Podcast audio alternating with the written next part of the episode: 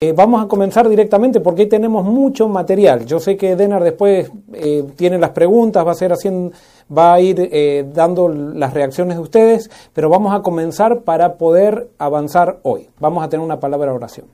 Querido Señor, abre nuestro entendimiento a tu palabra, danos el mismo espíritu que la ha inspirado para que podamos, Señor, entender con un corazón humilde cuál es tu plan para nosotros, para que podamos entender tu amor a través de la profecía y que podamos descubrir aquellos misterios que no son misterios, que son revelaciones que tú tienes para cada uno de nosotros y especialmente para aquellos que pertenecen a tu pueblo. Bendícenos, Señor, y acompáñanos. Esto te lo pedimos en el nombre de Jesús. Amén. Amén. Muy bien, hoy comenzamos con la segunda profecía del Apocalipsis, ya vimos la primera profecía y entonces vamos a empezar con un repaso de lo que estamos viendo nosotros aquí. Nosotros dijimos que el Apocalipsis comienza con un problema. ¿Cuál es el problema? Es que Jesús quiere volver pronto, pero su pueblo no está preparado. Entonces Jesús lo que hace es eh, elegir a su siervo Juan para darle un mensaje a su pueblo y para que él lo transmita. Para que él lo transmita a un grupo de siete iglesias que iban a tener las características de todos los cristianos que existieron desde que Jesús se fue al cielo hasta ahora. Y especialmente iban a representar estas siete iglesias a los cristianos que iban a vivir en el último tiempo. Este mensaje que Dios le da al apóstol Juan es el mensaje de las siete iglesias, como nosotros vimos, y es un mensaje de arrepentimiento, un mensaje en el cual Dios la llama a los, llama a los miembros de iglesia a que se arrepientan por medio de la revelación de Jesús. El arrepentimiento es el resultado de recibir la revelación de Jesús. ¿Y para qué Jesús se revela? Jesús se revela para que conozcamos mejor a Dios. No mejor, sino para que conozcamos a Dios. Es a través de Jesús que nosotros conocemos quién es Dios.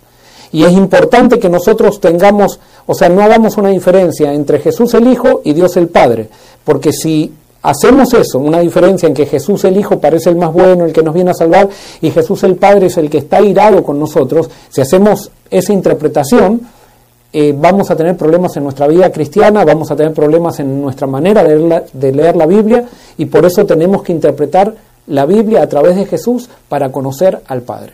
Entonces Jesús se revela a estas iglesias esperando arrepentimiento de ellas y las llama a todas, a todos los miembros de iglesia, nos llama a vencer, a vencer eh, a través del arrepentimiento.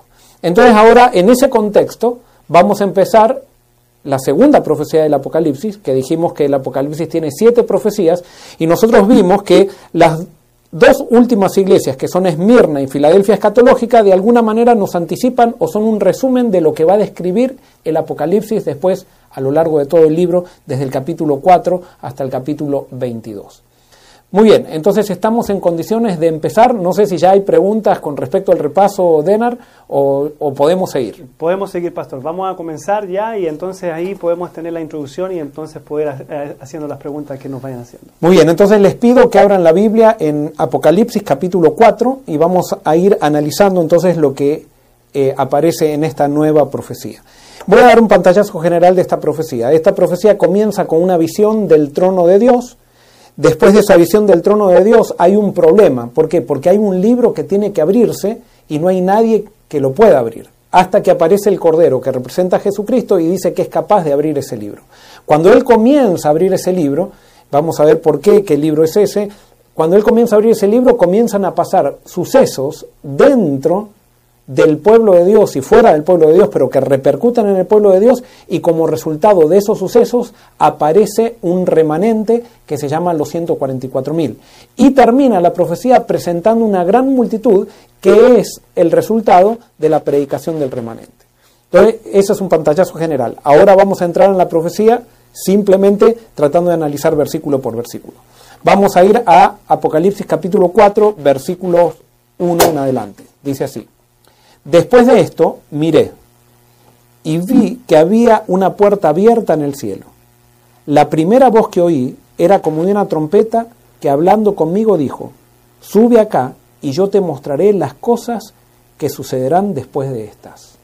Y acá vamos a hacer una, pausa. Dice que Juan después de esto vio. ¿Después de qué? Después de la visión que tuvo acerca de las siete iglesias. O sea, él ve lo que va a suceder es lo que viene después de las siete iglesias. Y le dice, sube acá y yo te mostraré las cosas que van a suceder después de esta. O sea que la segunda profecía del Apocalipsis las tenemos que construir sobre la primera. Si no, no estaríamos siguiendo lo que el mismo Jesús está diciendo. Entonces dice en el versículo 2, al instante, estando yo en el Espíritu, vi un trono establecido en el cielo, y en el trono uno sentado. La apariencia del que estaba sentado era semejante a una piedra de jaspe y de cornalina, y alrededor del trono había un arco iris semejante en su apariencia a la esmeralda. Alrededor del trono había veinticuatro tronos, y en los tronos vi sentados a veinticuatro ancianos vestidos de ropas blancas con coronas de oro en, su en sus cabezas. Del trono salían relámpagos, truenos y voces, y delante del trono ardían siete lámparas de fuego, que son los siete espíritus de Dios. Muy bien, vamos a detenernos aquí. Acá hay, algunos elementos que son muy importantes. Dios o Jesús le dice a Juan que le va a mostrar las cosas que van a suceder después que las iglesias, o sea, después que de la visión a, a las iglesias. Y entonces ahora es interesante porque aparece los candeleros que estaban en la tierra en la primera profecía, que Jesús caminaba entre ellos, ahora estos candeleros aparecen delante del trono de Dios. ¿Cómo puede ser que entonces cambien de lugar? Y nosotros ya vimos en Apocalipsis 1.30 que los candeleros simbolizan las iglesias. Entonces, las iglesias que estaban en la tierra, ahora Juan es llevado al cielo, es llevado frente al trono de Dios, es, él se le, da una visión de donde está el Padre en el trono de Dios y enfrente del trono de Dios están los siete candeleros. ¿Por qué están ahora en el cielo los siete candeleros? Muy bien, yo lo explico de la siguiente manera esto. ¿Recuerdan ustedes cuando eh, Estados Unidos estaba persiguiendo a, Obama Bin Laden? No sé si recuerdan la operación cuando... Osama, Osama Bin Laden. Eh, perdón, Osama Bin Laden. Este, gracias, Denar.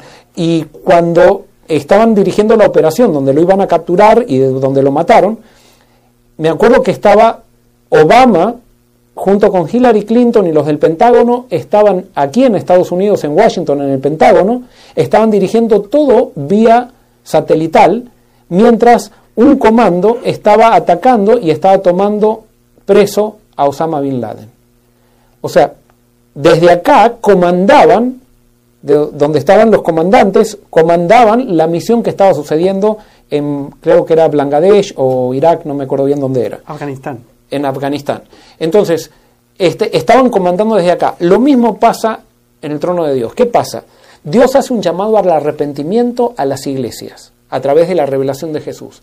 Todo el universo está pendiente para ver qué pasa en las siete iglesias, para ver si estas iglesias se arrepienten. ¿Por qué? Porque si las iglesias se arrepienten, Quiere decir que comienzan a desarrollarse los sucesos finales y Cristo viene y viene pronto, como dice los primeros tres versículos del Apocalipsis. Las iglesias tienen que arrepentirse para cumplir la profecía. Nosotros dijimos que cumplir la profecía, y especialmente la primera profecía, no es que Dios nos está mandando a trabajar, nos está mandando simplemente a aceptar la revelación de Jesucristo para que eso traiga arrepentimiento en nuestra vida y que nos quebremos, quebremos nuestro orgullo y entonces si eso llega a suceder dentro de las iglesias, Cristo viene en nuestra generación. Imagínense qué hermoso sería que nos arrepintamos, que es algo muy fácil porque nosotros no lo podemos hacer, es simplemente aceptar la visión de Jesucristo y entonces Cristo puede venir en nuestros días. Yo estoy predicando esto, estoy viniendo acá porque espero transmitir el deseo y la motivación de que busquemos a Cristo, busquemos todos juntos a Cristo o separados, pero no importa cómo, pero busquemos a Cristo para que haya arrepentimiento en nuestra vida y una vez que haya arrepentimiento en nuestra vida, entonces Cristo pueda venir.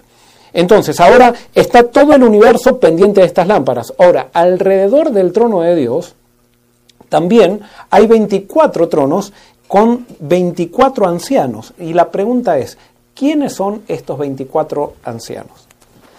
Entonces nosotros ya tenemos ciertas, eh, em, ciertos símbolos que hemos descifrado que nos van a ayudar a entender quiénes son estos 24 ancianos. Vamos a ver qué características tienen. En el versículo 4 dice, alrededor del trono había 24 ancianos y en los tronos vi sentados a 24 ancianos vestidos de ropas blancas con coronas de oro en su cabeza. Y ahora acá tenemos un detalle importante.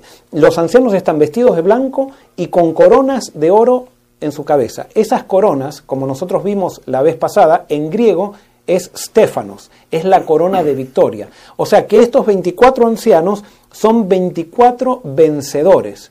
Y nosotros vimos que a lo largo del Apocalipsis nunca ustedes van a ver una corona encima de un ángel, no van a ver una corona encima de un ser celestial. Las coronas siempre están encima de los seres humanos que han vencido. Y por eso en Apocalipsis, en el mensaje a Esmirna, le dice Jesús a los miembros de Esmirna, sé fiel hasta la muerte y yo te daré la corona de la vida. Después en el mensaje a Filadelfia, Jesús le dice a los de Filadelfia, retén lo que, lo que tienes para que nadie tome tu, corona, tu estéfanos. Y ahora vemos que estos 24 ancianos están vestidos de blanco, que significa victoria también el blanco, y que tienen 24 coronas, o sea, cada uno tiene una corona. Quiere decir, a mi criterio, que estos 24 ancianos no pueden ser otra cosa que seres humanos. ¿Qué hacen estos seres humanos en el cielo? Cómo aparecen en el cielo. Y entonces ahora tenemos que ir, sí, a la Biblia, a Mateo capítulo 27, y en Mateo capítulo 27 nosotros vamos a encontrar algo que ahora podemos entender quizás un poco más eh, conectándolo con el Apocalipsis. Mateo capítulo 27, versículos 51 eh, en adelante, dice así, estamos en ocasión de la muerte de Jesús, Jesús acaba de morir, y así relata el Evangelio de Mateo esta circunstancia. Entonces el velo del templo se rasgó en dos, de arriba abajo. La tierra tembló, las rocas se partieron, los sepulcros se abrieron y muchos cuerpos de santos que habían dormido se levantaron. Y después que él resucitó, salieron de los sepulcros, entraron en la santa ciudad y aparecieron a muchos.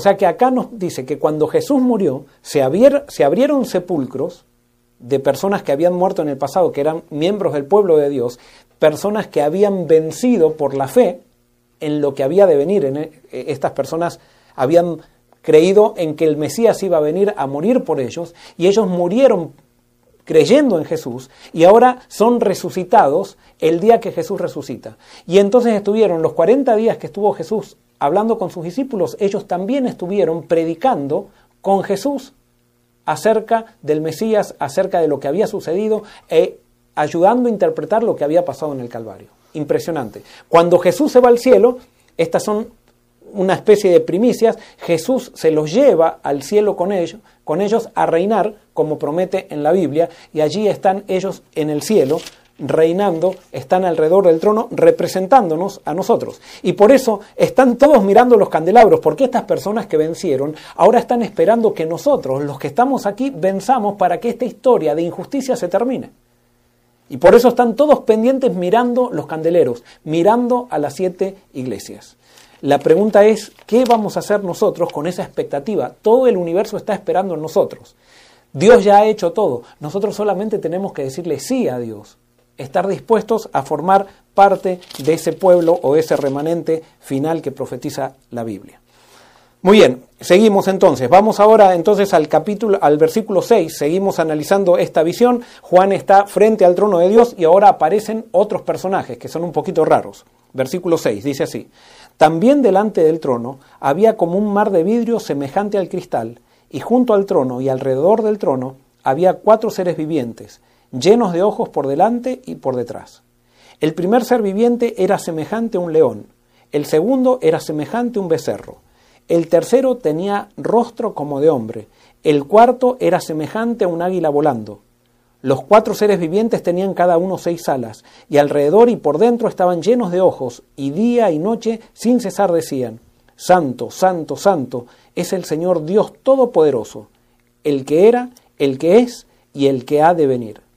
Cada vez que aquellos seres vivientes dan gloria y honra y acción de gracias al que está sentado en el trono, al que vive por los siglos de los siglos, los veinticuatro ancianos se postran delante del que está sentado en el trono y, y adoran al que vive por los siglos de los siglos y echan sus coronas delante del trono diciendo, Señor, digno eres de recibir la gloria, la honra y el poder, porque tú creaste todas las cosas y por tu voluntad existen y fueron creadas.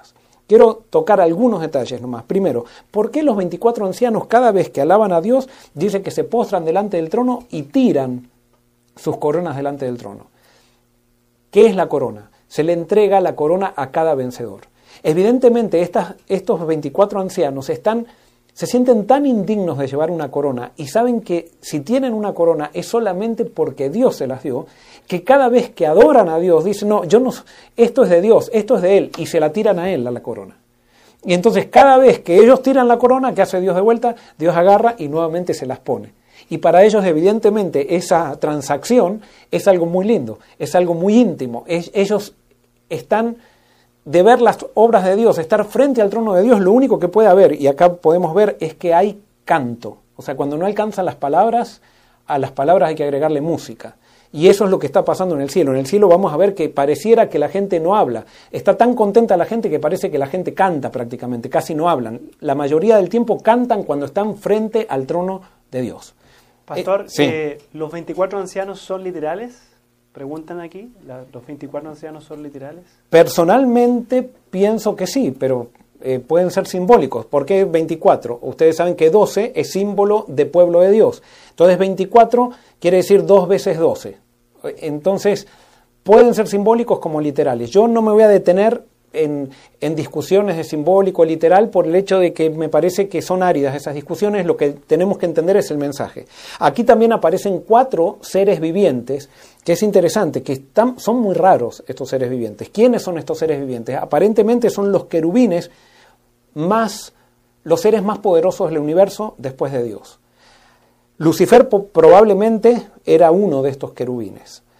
Eh, Gabriel posiblemente sea el que reemplazó a Lucifer y forma parte de estos cuatro querubines. Y es interesante ver que estos querubines, de acuerdo a lo que entendemos, pareciera que son seres alados. Los ángeles en la Biblia aparecen generalmente sin alas. Sin embargo, estos querubines son alados, pero están descritos de una manera muy rara, que aparecen ya en el libro de Ezequiel capítulo 1. Yo no me voy a poner a describir, es más, todavía no entiendo bien por qué uno tiene cabeza, eh, cara de becerro, otro de hombre. Hay muchas interpretaciones de esto. Yo creo que esto lo tengo que dejar de tema de estudio para ustedes. Vayan, analicen Ezequiel, porque de ahí se saca esta figura. Y bueno, tratemos todos de descifrar a ver qué Dios nos dice acerca de los detalles de estos cuatro seres vivientes. Lo que sabemos es que estos cuatro seres vivientes, entre las órdenes de Dios, son los que provocan ciertos acontecimientos en la tierra o los permiten. Entonces son los que están encargados de que los sucesos finales ocurran o se desencadenen. Y por eso también están alrededor del trono de Dios y están también pendientes de lo que va a pasar en las iglesias. Quiero volver a repetir este concepto importante. Una vez que las iglesias se arrepientan, comienzan a desencadenarse los movimientos finales.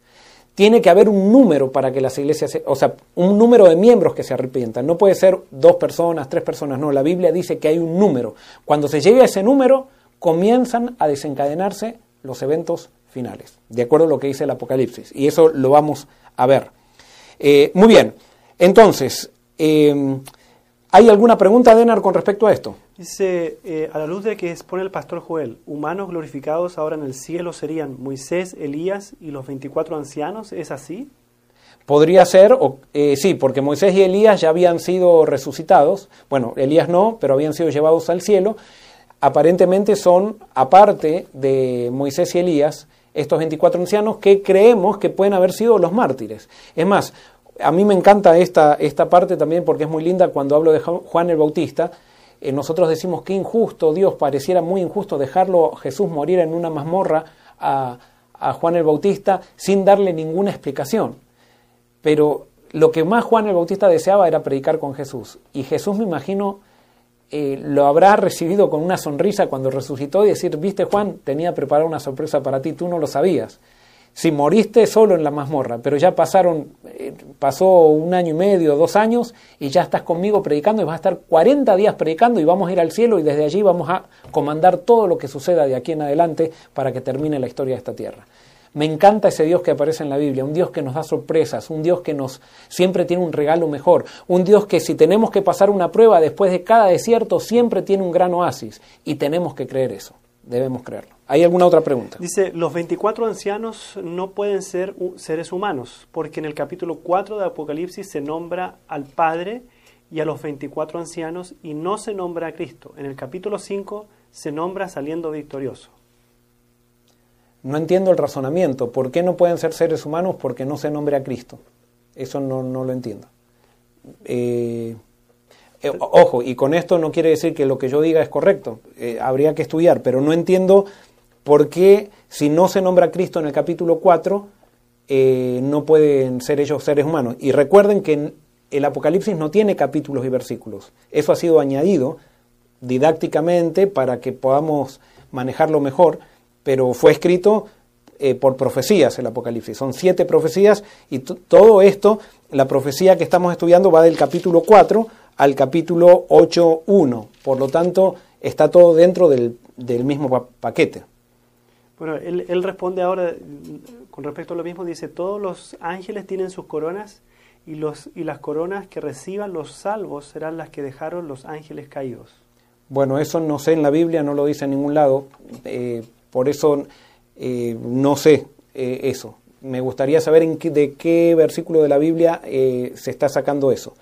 Eh, y si hay algo, puede ser que yo no lo sepa, y entonces eh, tendríamos que analizarlo y aprendimos algo nuevo. Pero en la Biblia, no, por lo menos en el Apocalipsis, no habla de los ángeles con coronas, no aparecen los ángeles con coronas. Y por eso, como esto es simbólico, todo es simbólico, el Apocalipsis tenemos que prestar bastante atención a los símbolos para poder descifrarlos. No podemos simplemente en lo que nos parece. Quizás a nosotros hemos visto figuras de ángeles con corona, aparecen en las películas los ángeles con corona, pero por lo menos acá en el Apocalipsis, que yo sepa, no hay ángeles con coronas. Y las coronas estéfanos siempre están sobre seres humanos. Muy bien. La multitud que nadie podía contar de Apocalipsis 7 también están vestidos de blanco y están delante del trono. Y son los que salieron de la gran tribulación. ¿Cómo entender que literalmente están en el cielo como los 24 ancianos? Muy bien, eso lo vamos a ver cuando lleguemos a eso. Todavía no hemos llegado a eso, entonces ahí vamos a analizar el tema de la gran multitud. Este, muy bien, ¿hay alguna otra pregunta? No. Muy bien, entonces ahora sí vamos a entrar al, al capítulo 5, pero recuerden que el Apocalipsis no tiene división de capítulos. Simplemente se lo ha hecho esto para que sea lo entendamos mejor, para poner subtítulos, que tampoco el Apocalipsis en el original tenía subtítulos, simplemente lo se ha hecho para que sea más didáctico y nos podamos ubicar mejor en este libro. Pero entonces ahora sí vamos a entrar al capítulo 5, que acá hay un mensaje muy importante. Dice así, vi en la mano derecha del que estaba sentado en el trono un libro escrito por dentro y por fuera, sellado con siete sellos. Y vi un ángel poderoso que pregonaba a gran voz, ¿quién es digno de abrir el libro y desatar sus sellos? Pero ninguno, ni en el cielo, ni en la tierra, ni debajo de la tierra, podía abrir el libro, ni siquiera mirarlo. Y lloraba yo mucho, porque no se hallaba a nadie que fuera digno de abrir el libro, ni siquiera de mirarlo. Entonces uno de los ancianos me dijo, no llores, porque el león de la tribu de Judá, la raíz de David, ha vencido para abrir el libro y desatar sus siete sellos. Miré y vi que en medio del trono y de los cuatro seres vivientes y en medio de los ancianos estaba en pie un cordero como inmolado, que tenía siete cuernos y siete ojos, los cuales son los siete espíritus de Dios enviados por toda la tierra, enviados por toda la tierra. Él vino y tomó el libro de la mano derecha del que estaba sentado en el trono. Cuando hubo tomado el libro, los cuatro seres vivientes y los veinticuatro ancianos se postraron delante del cordero todos tenían arpas y copas de oro llenas de incienso, que son las oraciones de los santos.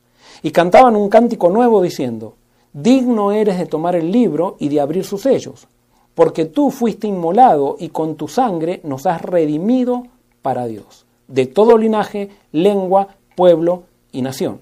Nos has hecho para nuestro Dios un reino y sacerdotes y reinaremos sobre la tierra. Fíjense que estas promesas son todas hechas a seres humanos. Y ahora dice que ellos son sacerdotes. Ustedes van a ver que Dios llama al pueblo de Dios como un pueblo de sacerdotes. Y después dice, reinaremos juntos en la tierra. Esa es la promesa de la Odisea, que todo el que venza, dice que Jesús lo sentará con él en su trono. Y justamente estos 24 ancianos están anticipando lo que Jesús le promete a las iglesias en el Apocalipsis. Entonces, sí, versículo 11 dice, miré y oí la voz de muchos ángeles alrededor del trono de los seres vivientes y de los ancianos, su número era millones de millones, y decían a gran voz, el cordero que fue inmolado es digno de tomar el poder, las riquezas, la sabiduría, la fortaleza, la honra, la gloria y la alabanza. A todo lo creado que está en el cielo, sobre la tierra, debajo de la tierra y en el mar, y a todas las cosas que hay en ellos, oí decir, al que está sentado en el trono y al Cordero, sea la alabanza, la honra, la gloria y el poder por los siglos de los siglos.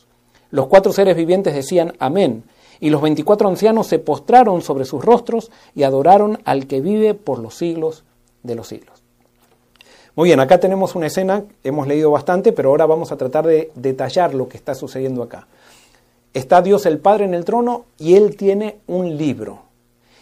Y podríamos decir que esto del libro es, el centro es el centro de esta profecía. Tiene un libro en la mano, pero este libro aparentemente tiene que ser abierto. Hay una necesidad que, que se abra este libro, pero dice que no hay ninguno, ni en el cielo, ni en la tierra, ni debajo de la tierra, que podía abrir el libro, ni siquiera mirarlo. Vamos a tratar de determinar qué libro es este, para poder entonces interpretar bien esta profecía. Y entonces, ninguno la primera característica es que ninguno podía mirarlo, ni en el cielo ni en la tierra. No hay ni uno que pueda abrirlo. Y esto no sé si cuando yo les digo no hay ninguno que pueda abrirlo, les trae referencia a algún versículo a ustedes. Pero a mí me lleva a Romanos capítulo 3, eh, versículo 10 al 12, que dice así, como está escrito, no hay justo ni aun uno. No hay quien entienda, no hay quien busque a Dios. Todos se desviaron, aún se hicieron inútiles, no hay quien haga lo bueno, no hay ni siquiera uno. Pareciera que esto que es extraído de los salmos, eh, de alguna manera también aquí, ese, esa, digamos, eh, esa determinación absoluta de que no hay nadie, se, también se produce acá en Apocalipsis. Y eso genera un problema, porque si no hay nadie, no se puede abrir este libro que es necesario abrirlo. Entonces después, cuando Juan ve que nadie puede abrir el libro, dice que Juan llora desconsoladamente porque no se hallaba nadie que fuera digno de abrir el libro, ni siquiera de mirarlo. Les hago una pregunta, ¿por qué Juan llora desconsoladamente porque un libro no se puede abrir? ¿Qué me dice esto que Juan está llorando? Porque, por ejemplo, yo tengo acá una libreta en la cual anoto, eh, tengo mis apuntes, mi agenda también. Entonces, si esta libreta no se puede abrir, me genera cierta ansiedad, porque acá tengo todo lo que yo voy a hacer y acá tengo, por ejemplo, eh, eh, bosquejado más o menos lo que estoy ahora hablando. Entonces me genera cierta, cierta ansiedad porque acá hay algo que está relacionado conmigo en esto. Pero si esto es un cualquier libro que no se puede abrir, a mí no me va ni ni me viene porque no tiene ninguna relación conmigo. Evidentemente, si Juan llora desconsoladamente porque no hay nadie digno de abrir el libro, entonces hay algo que el libro tiene que ver con la vida de Juan. Hay algo que Juan lo compunge demasiado como para llorar desconsoladamente porque no hay nadie que pueda abrir el libro. Y entonces en el versículo 5 dice, entonces uno de los ancianos me dijo, no llores, porque el león de la tribu de Judá, la raíz de David, ha vencido para abrir el libro y desatar sus sellos. Y acá entonces hay una calma en Juan, porque hay alguien que es digno. No había nadie digno, pero hay alguien que es digno. ¿Y por qué es digno? Dice porque es digno porque ha vencido para abrir el libro. Solamente puede abrir el libro alguien que venció. Entonces, ¿qué, qué es este libro? ¿Qué es digno en la Biblia? ¿Quién es alguien digno en la Biblia? Y entonces para eso tenemos que ir al principio cuando se creó esta tierra, Dios puso esta tierra al comando o debajo del señorío de Adán y Eva, de Adán específicamente, pero de Adán y Eva, del hombre. Adán y Eva pecaron, ustedes saben la historia, rechazaron el gobierno de Dios y aquí entró otro gobierno, un gobierno regido por principios diferentes a los principios del carácter de Dios, un gobierno regido por la injusticia para que el gobierno de Dios debiera ser, pudiera ser recuperado nuevamente, un hombre había perdido la tierra, o sea, había perdido el reino original, para que nuevamente se rescate ese reino original, un hombre era el que tenía que salvarla. No podía ser un ángel, no podía ser un ser humano, porque el hombre había elegido rechazar a Dios, por lo tanto un hombre tenía que nuevamente elegir aceptar a Dios. Pero el problema era que cuando Adán pecó, él contrajo una naturaleza pecaminosa y la Biblia dice que después de ahí todos sus hijos nacieron con naturaleza pecaminosa. entonces ya el ser humano quedó apartado de Dios y sin ganas de volver a Dios. Pero Dios en su misericordia hizo algo, y nosotros lo sabemos, Él se hizo hombre en la persona de Jesucristo, en la persona del Cordero. O sea, se hizo hombre y vivió la vida que Adán y Eva no quisieron vivir para tener y para pagar la muerte que Adán y Eva se merecían. Entonces, un hombre perdió la tierra, un hombre tenía que salvarla. Un hombre fue indigno, solamente un hombre es digno. Y por eso la Biblia en Romanos capítulo 3, versículo 10 dice, no hay justo ni a un uno. No hay digno ni a, ni a un uno, pero sí hay uno. Hay un ser humano que es digno. ¿Y quién es ese ser, ese ser humano? Es Jesús. Y por eso cuando el santo le dice, eh, uno de los ancianos, perdón, le dice, no llores porque el león de la tribu, la raíz de Judá ha vencido para abrir el libro y desatar sus siete sellos, quiere decir que para que venza a alguien quiere decir que hubo una derrota. ¿Y cuál fue la derrota? Fue la derrota de Adán. Pero vino el segundo Adán, que es Jesucristo, y revertió esa derrota en victoria y ha vencido y se transformó en digno, porque él recuperó la tierra nuevamente para el reino de Dios, para la condición original. Y entonces Él puede abrir este libro. Entonces ahora teniendo estos, estos eh, elementos, podríamos nosotros deducir qué libro es este. ¿Cómo podemos deducir? Bueno, tenemos que ir al contexto. ¿Dónde aparece otro libro en la Biblia? Eh, perdón, en el Apocalipsis. ¿Dónde aparece otro libro? Y entonces vamos a Apocalipsis capítulo 21 y vamos a ver que aparece un libro en relación con el Cordero que acá dice que el Cordero es el único libro el digno de abrir y se le entrega este libro al Cordero y entonces lo comienza a abrir. Y cuando se le entrega el libro, todo el mundo comienza a cantar y comienza, todo el universo comienza a cantar. Ahora vamos a entender por qué el universo comienza a cantar cuando se le entrega el libro al Cordero. Pero vamos a ver otro libro que aparece en el Apocalipsis y tenemos que relacionar una cosa con la otra. Vamos a Apocalipsis capítulo 21 versículos 23 al 27. Está hablando ya de la nueva Jerusalén. Dice así. La ciudad no tiene necesidad de sol ni de luna que brille en el día, porque la gloria de Dios la ilumina y el Cordero es su lumbrera. Nuevamente está el Cordero y Dios acá. Las naciones que hayan sido salvas andarán a la luz de ella, y los reyes de la tierra traerán su gloria y su honor a ella. Sus puertas nunca serán cerradas de día, pues allí no habrá noche. Llevarán a ella la gloria y el, honor de las naciones. No entrará en ella ninguna cosa impura o que haga abominación y mentira, sino solamente los que están inscritos en el libro de la vida del Cordero. Aquí tenemos el libro de la vida del Cordero, aparece este libro, por lo tanto, no podríamos eh, decir otra cosa que el libro que aparece en Apocalipsis capítulo 5 en la segunda profecía, sin duda que puede ser el libro de la vida del Cordero. ¿Quiénes, o sea, fíjense lo que dice acá, en este versículo dice que solamente pueden entrar a la Nueva Jerusalén aquellos que están inscritos en el libro de la vida del Cordero. Entonces, ¿qué quiere decir? Cuando se le entrega el libro a Jesús, al Cordero, en el capítulo 5, todo el mundo o todo el universo exclama en alegría en aleluyas y en glorias por el hecho que se le está entregando el gobierno a Jesús y se le está entregando lo que perdió el segundo Adán para él venir e instaurar su reino aquí en la tierra. Y de eso se trata. Ahora, solamente van a poder estar, eh, entrar en el reino de Dios, solamente van a poder entrar aquellos que están inscritos en el libro de la vida del Cordero. Y entonces ahora viene una pregunta. ¿Cuál es el contenido del libro de la vida del Cordero? Me encantaría poder dialogar con ustedes, o sea, para que ustedes me respondan y hacer un diálogo y que esto sea más ameno. Pero generalmente cuando nos dicen cuál es el contenido del libro de la vida del Cordero, generalmente la gente me dice, y los que están inscritos, los, los nombres de aquellos que van a ser salvos. Cuando yo les digo a ustedes, voy a, tengo acá el libro de la vida de Joel Barrios. ¿Cuál es el contenido del libro de la vida de Joel Barrios? La vida de Joel Barrios, de la vida de Joel Barrios, o sea, es la biografía de Joel Barrios. Entonces, el libro de la vida del Cordero, esto puede tener dos acepciones en el griego. Puede ser el libro que le pertenece al Cordero, o también puede ser el libro de la vida del Cordero. ¿Por qué es el libro de la vida del Cordero?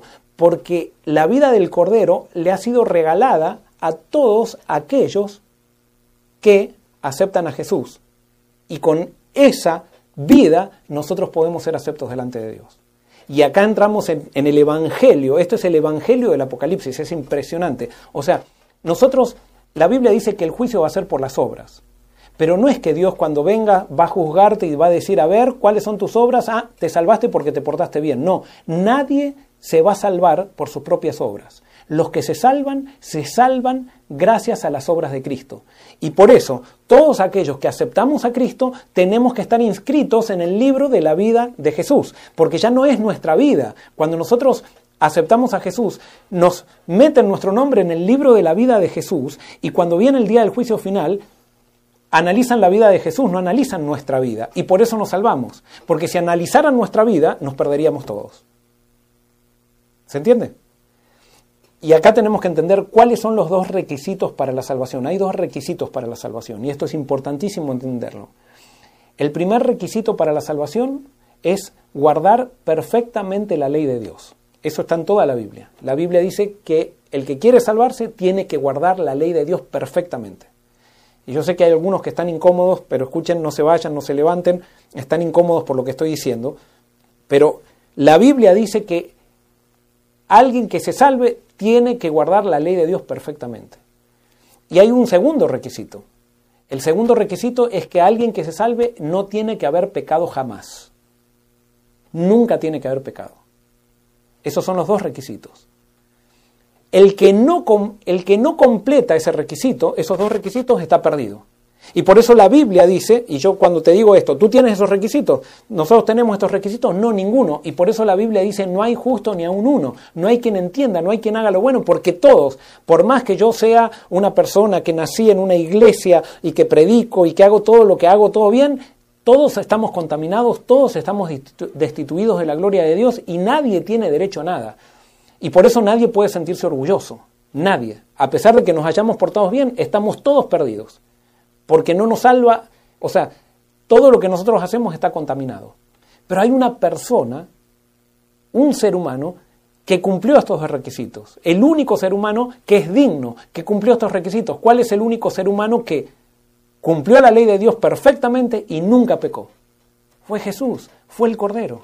Y justamente por eso el Cordero es el centro del Apocalipsis. Entonces lo que está llamando Jesús es que aceptemos al Cordero para nosotros estar registrados en el libro de la vida. Entonces cuando venga el día del juicio final, Dios no nos juzga por nuestras obras, porque el juicio va a ser por las obras, sino que nos juzga por las obras de Jesús. Y vuelvo a repetir este concepto, el juicio siempre va a ser por las obras. Si son por tus obras, tú te pierdes irremisiblemente, o sea, no tienes salida. Pero si aceptas las obras de Jesús, Jesús te regala su vida, te, regala sus obras y tú eres salvo gracias a Jesús. Y por eso no tienes que estar preocupado. Por eso el juicio para el que está con Jesús es, es un mensaje de salvación. El juicio es la ejecución de salvación para aquel que está con Jesús. Pero ¿saben qué? Esto tiene cosas todavía más maravillosas acerca del amor de Dios, que tiene que ver con, con este libro. Pastor, entonces este libro no contiene lo bueno y los malos pecados de uno ¿Hay otro libro entonces? Hay, eso es otro libro. Pero este es el libro de la vida de Jesús. El libro de la vida de Jesús. Y si tú estás inscrito en el libro de la vida de Jesús, tú estás salvo. Tú estás salvo. No quisiera ahora hacer un análisis de todos los libros del cielo, pero y el tipo hay ciertos libros de memorias que habla la Biblia, pero no yo hoy me voy a centrar en el libro de la vida del Cordero. Y eso es lo que tenemos que analizar hoy porque a mi criterio es el que aparece en Apocalipsis capítulo 5 y es central para la segunda venida de Cristo, que entendamos este tema y es central para entender el Evangelio. Ahora, eh, la pregunta es, ¿cuándo una persona es inscrita en el libro de la vida del Cordero? Pregunto. Ahí y ahí si están sentados en atrás de un televisor o una computadora, díganse el uno al otro a ver cuándo les parece a ustedes que somos inscritos en el libro de la vida del Cordero. Y vuelvo a recordar, solamente van a entrar a la salvación o van a entrar, digamos, al reino aquellos que estén inscritos en el libro de la vida del Cordero. ¿Cuándo somos inscritos en el libro de la vida del Cordero? Muy bien, vamos a responder con la Biblia, ¿qué les parece? Vamos a Efesios capítulo 1, versículos 4 al 6. Efesios 1, 4 al 6. Eh, vamos desde el versículo 3, desde el versículo 3, dice así. Bendito sea el Dios y Padre de nuestro Señor Jesucristo, que nos bendijo con toda bendición espiritual en los lugares celestiales en Cristo, según nos escogió en Él antes de la fundación del mundo, para que fuéramos santos y sin mancha delante de Él. Por su amor nos predestinó para ser adoptados hijos suyos por medio de Jesucristo, según el puro afecto de su voluntad. La pregunta es, ¿cuándo determinó Dios que vamos a ser salvos? ¿Desde cuándo?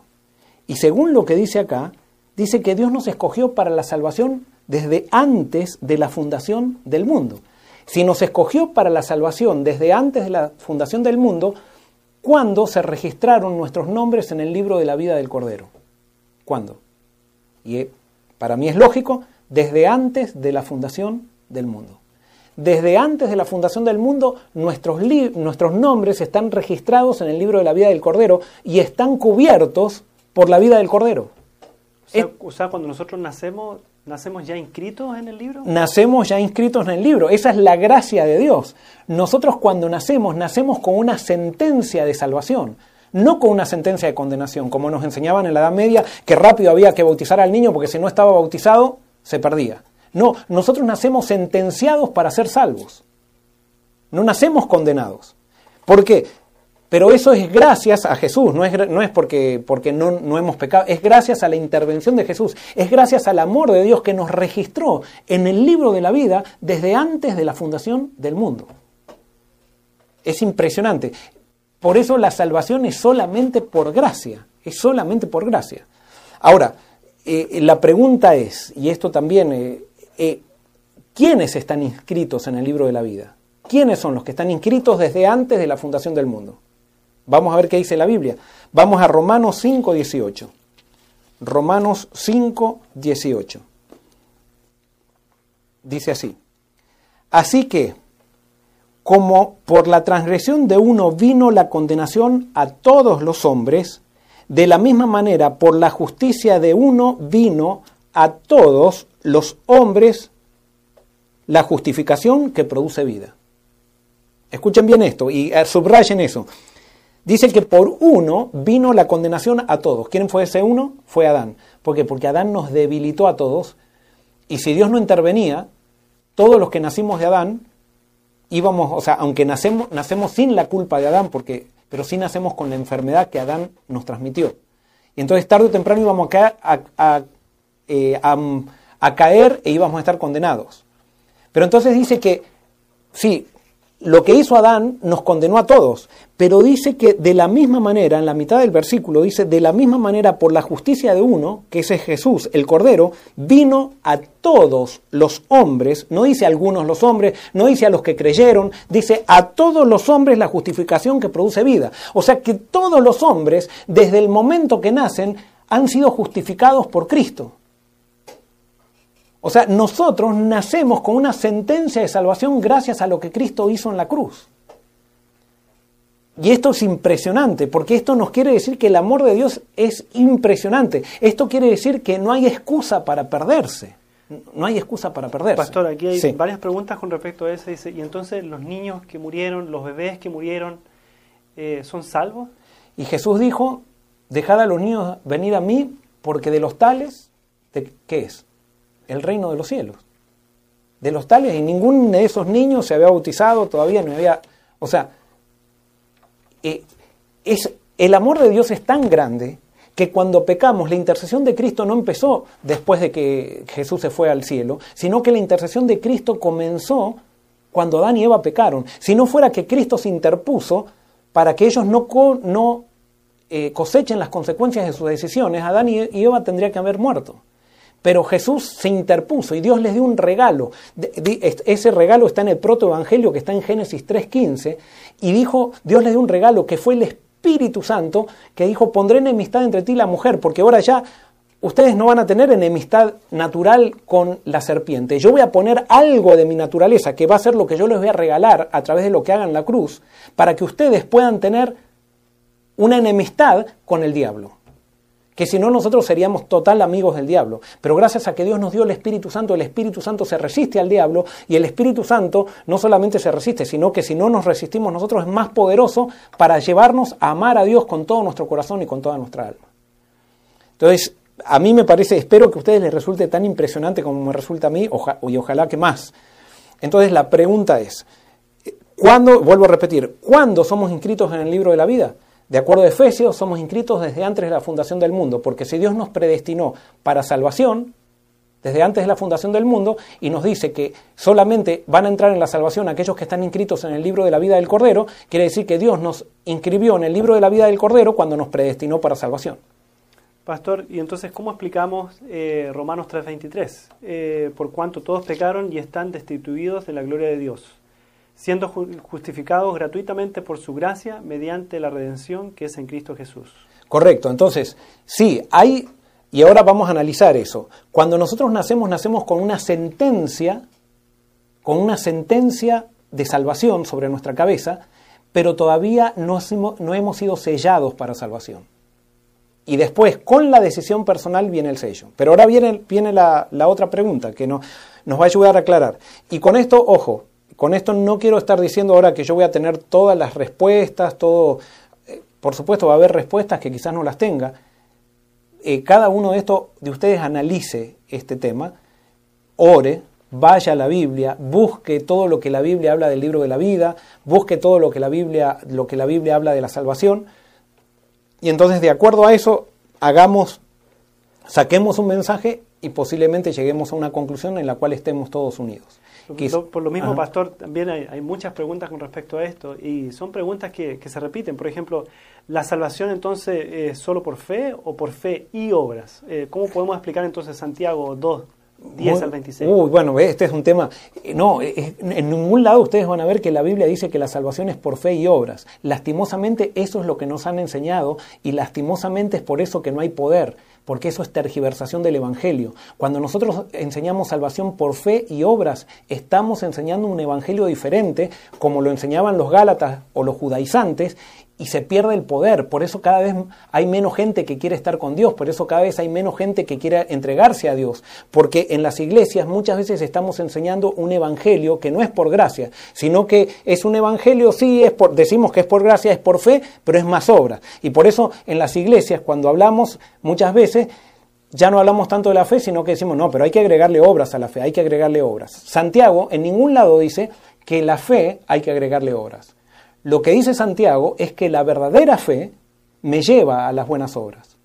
Por medio de las buenas obras yo evalúo si tengo, la buena, si tengo la verdadera fe. Pero si yo no tengo buenas obras, no tengo que buscar obras, tengo que buscar la verdadera fe. Y la verdadera fe viene por aceptar la revelación de Jesucristo, viene por entregarme a Jesucristo, no viene por hacer cosas. No es que yo le tengo que agregar obras a mi fe, sino que mi fe, cuando tengo la verdadera fe de Cristo, obra.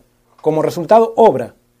Y si no estoy obrando es porque no tengo la verdadera fe. Entonces, no es que ahora, por ejemplo, alguien puede estar diciendo, ah, pero yo no salgo a hacer actividad misionera, entonces le voy a agregar a mi fe obra. No, si tú no, no estás en misión, si tú no trabajas por la gente, por la gente para ganar a Cristo a la gente, tú no tienes la verdadera fe. No vayas a hacer actividad misionera para agregarle a tus obras fe, perdón, a tu fe obras, porque tú no tienes la verdadera fe.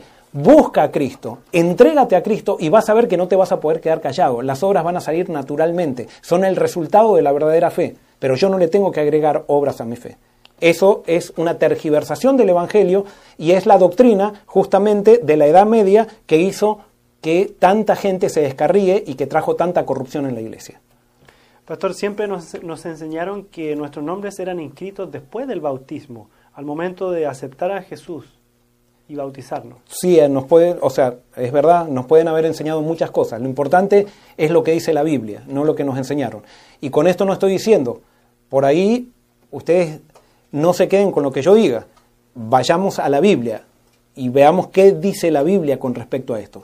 Vamos a avanzar. Porque, sí, eh, eh, me gustaría leer esta pregunta que dice, ¿Cómo podemos estar inscritos en el libro de la vida antes de la fundación del mundo si Jesucristo nos salvó después de la creación del mundo? No, no, no. Jesús ejecutó la salvación después de la creación del mundo, pero Jesús nos salvó desde la... Eso está en la Biblia, desde la eternidad. O sea, este plan, este plan, esta guerra que hay entre el bien y el mal está vencida. O sea, Satanás no tiene nada que hacer. Somos nosotros que le damos lugar a Satanás y por eso es que parece que Satanás vence, pero esta guerra está vencida desde la fundación, desde antes de la fundación del mundo. Es más, la Biblia dice que Jesús fue inmolado desde antes de la fundación del mundo.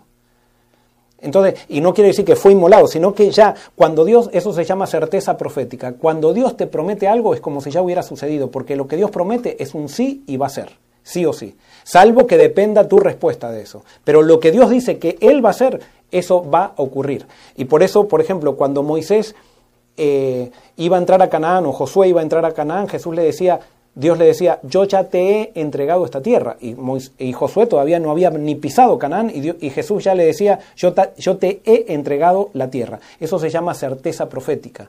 La certeza profética de Dios es desde la eternidad. Y desde la eternidad ya sabemos que esto está ganado, que nosotros somos victoriosos y que Cristo viene. Que venga pronto va a depender de que nosotros nos arrepintamos, pero que viene y que vamos a ser victoriosos si es que nos arrepentimos y aquellos que estemos arrepentidos no, no vamos a perder, no vamos a ser derrotados, ya tenemos la victoria asegurada. Muy bien, eh, no sé si estoy contestando, yo me entusiasmo hablando y... este, está bien, sigamos adelante, pastor. Muy bien, vamos a ver ahora, eh, dijimos entonces, vamos a hacer, nosotros somos inscritos antes de la fundación del mundo, ¿quiénes son inscritos en el libro de la vida? En el libro de la vida son inscritos todos, todos, absolutamente todos los que existen en este mundo. Entonces, Ahora hago una pregunta. ¿Los paganos se pueden salvar?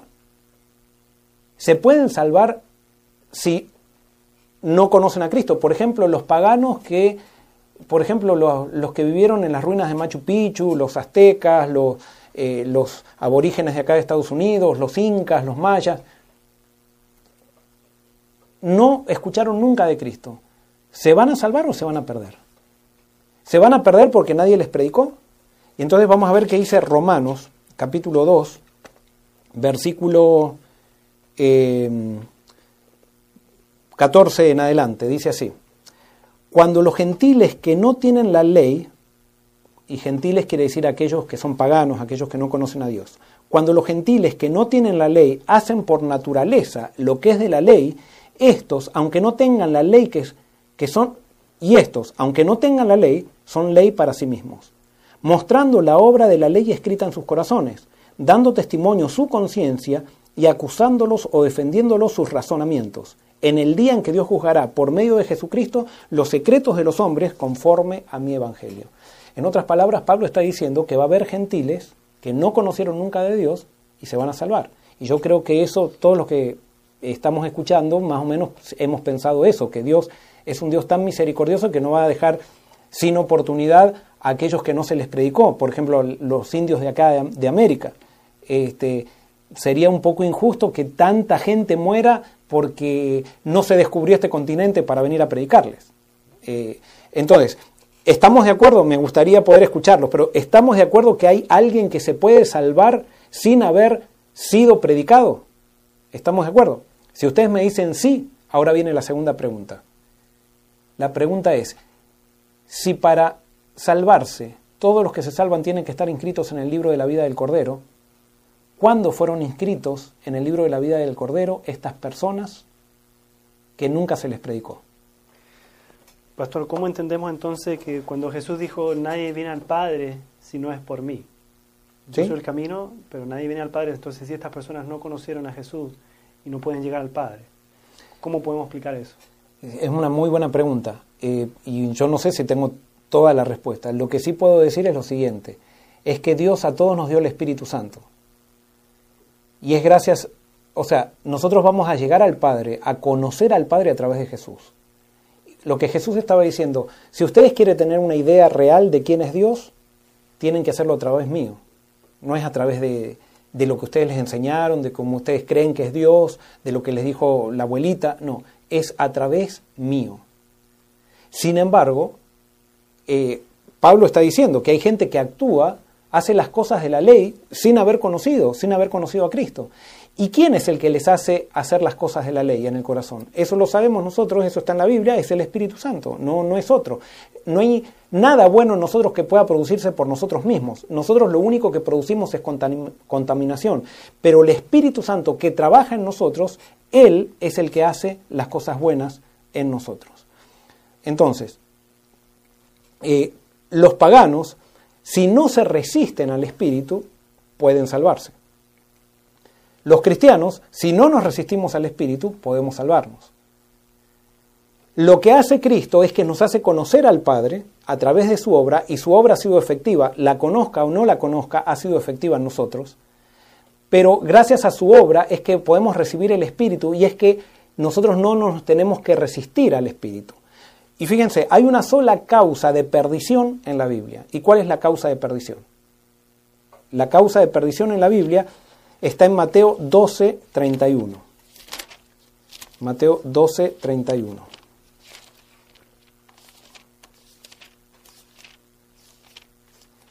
Doce, treinta. Dice así, por tanto os digo, todo pecado y blasfemia será perdonado a los hombres, pero la blasfemia contra el Espíritu no le será perdonada. ¿Qué es la única causa de perdición? No hay nadie que se pierda que no haya pecado contra el Espíritu. El que se pierde es porque pecó contra el Espíritu. Desde que nacemos el Espíritu Santo está trabajando en nosotros. ¿Para qué está trabajando? Para que aceptemos a Cristo o dejemos, de acuerdo a la revelación que tengamos, vivamos de acuerdo a esa revelación. La Biblia dice que Dios se revela primero por medio de la naturaleza, después se revela por medio de la Biblia y especialmente se revela por Jesucristo y por medio del Espíritu. Entonces, va a haber gente que no conoció la Biblia, pero se va a salvar. Y al no conocer la Biblia, no conoció a Jesucristo también, pero se va a salvar porque el Espíritu está trabajando en ella, en, esa persona. Y si esa persona no se resiste al Espíritu, entonces esa persona se va a salvar.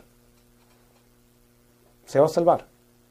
Y claro, yo sé que todavía no llegamos al final para que ustedes entiendan toda esta dinámica y yo sé que a muchos de ustedes todo esto debe ser algo que les está dando vuelta a la cabeza, que es algo muy nuevo de acuerdo a lo que siempre han escuchado.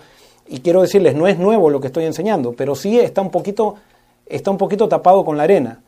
Eh, a veces nosotros hacemos aseveraciones que, que, no están de acuerdo con la Biblia y se va repitiendo, uno la repite, otro la repite, otro la repite, otro la repite y, y al final pensamos que es verdad.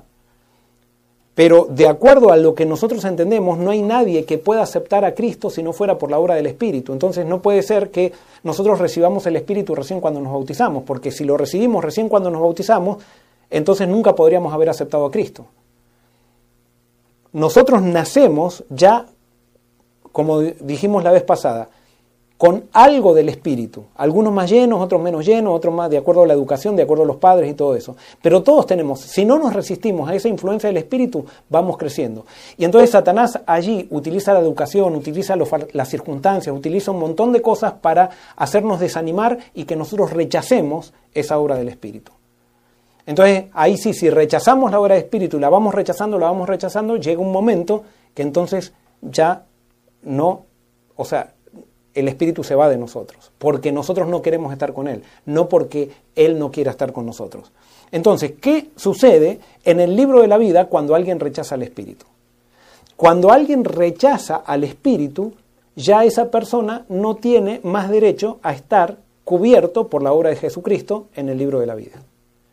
Entonces, cuando llegue el día del juicio final, ya esa persona no va a ser juzgada por las obras de Cristo, sino que va a ser juzgada por sus propias obras y al ser juzgadas por sus propias obras, que es lo que eligió, recibirá la condenación, porque no son, o sea, las obras de Cristo revelan con quién estaba Cristo. Y Cristo estaba con el Padre. Cristo vino a mostrar al Padre. Y por eso aquellos que aceptamos a Cristo, si bien nos salvamos por las obras de Cristo, nosotros también queremos reflejar a Cristo y a la vez reflejar al Padre. Este, muy bien, espero, lastimosamente, eh, me gustaría estar en una clase para que haya más interacción pero eh, espero que esté quedando claro. ¿Hay alguna pregunta, Dena? Sí, hay varias preguntas. Bueno, dice, ante la pregunta, todos hemos sido predestinados a la salvación. Somos nosotros quienes aceptamos o rechazamos, básicamente. Eso es, ¿cierto? Nosotros, exacto, nosotros tenemos que rechazar la salvación. O aceptarla, pero ya nosotros nacemos sentenciados para salvación. Entonces, la única manera de perdernos es rechazando, y eso es lo bueno de esto, porque no es ni, ni aceptando, sino es que cuando yo rechazo que me pierdo. Y por supuesto, el que rechaza es porque no quiere aceptar. Pero la gracia es tan grande que nosotros ya nacimos predestinados para salvación. Entonces, cuando venga el juicio final y Dios diga a una persona, diga, bueno, tú has elegido perderte. Y esa persona va a decir, pero Señor, nadie me predicó, yo era un indio que vivía por allá. Pero Dios le va a decir, pero yo te di el Espíritu Santo desde que naciste. Y Dios va a decir, pero te registré en el libro de la vida desde que habías nacido. O sea, tú no tenías ni que hacer ningún esfuerzo, ni ganar la salvación por ninguna obra. Tú ya eras salvo gracias a lo que mi hijo hizo por ti, ya eras salvo. Y entonces ahí se va a ver que el que quiso perderse, se perdió porque quiso perderse. Y no porque Dios no le dio oportunidad o porque Dios no quiso que se salve. Hay algunos que enseñan la predestinación selectiva, que dicen que Dios eligió a unos para salvación y ya esos son los que van a estar salvos y generalmente los que van a la iglesia piensan que son esos que, están, están elegidos para salvación para mí eso no concuerda con el carácter de Dios, sería un Dios demasiado egoísta, demasiado arbitrario. Eso le quita el amor al ser humano por el deseo de ayudar a todos a que puedan permanecer en la salvación. Fíjense que ahora no es ganar la salvación, no es es para permanecer en la salvación que ya Dios nos dio gratuitamente en Jesús, porque todo el mundo fue justificado gracias a la acción de Jesús. Ahora nosotros tenemos que confirmar, entregarnos a Cristo para que seamos sellados por el Espíritu Santo y poder entonces hacer de eso una realidad en nuestra vida. Muy bien, ahora. Pastor, quería preguntarle yo, eh, ¿cómo puedo ayudar a mi hija que tiene la idea de que Dios es un Dios severo para que ella pueda regresar a la iglesia? Muy bien, hay dos cosas. La idea que tienen nuestros hijos de Dios, fuimos los padres los que se la transmitimos. Entonces yo no sé quién eres, quién es que está, y yo sé que esto suena duro, pero lastimosamente es así. Eh, si nosotros fuimos exigentes con nuestros hijos, ellos van a tener la idea de que Dios es exigente. Si nosotros fuimos intolerantes con nuestros hijos, ellos van a tener la idea de que Dios es intolerante. Quizás nosotros fuimos muy buenos, pero quizás entramos a una iglesia de cualquier denominación, que puede ser la mía o, puede ser cualquier otra, donde en esas iglesias solamente se predicaba la condenación y lo que hay que hacer y la condenación y no se hablaba de Cristo. Entonces esas personas tienen una idea del Cristo que le presentaron esas iglesias. Y por eso, ¿qué puedes hacer con tu hija? Primero, tú descubrir el verdadero Cristo que refleja al Padre, que es el Cristo que está en los Evangelios.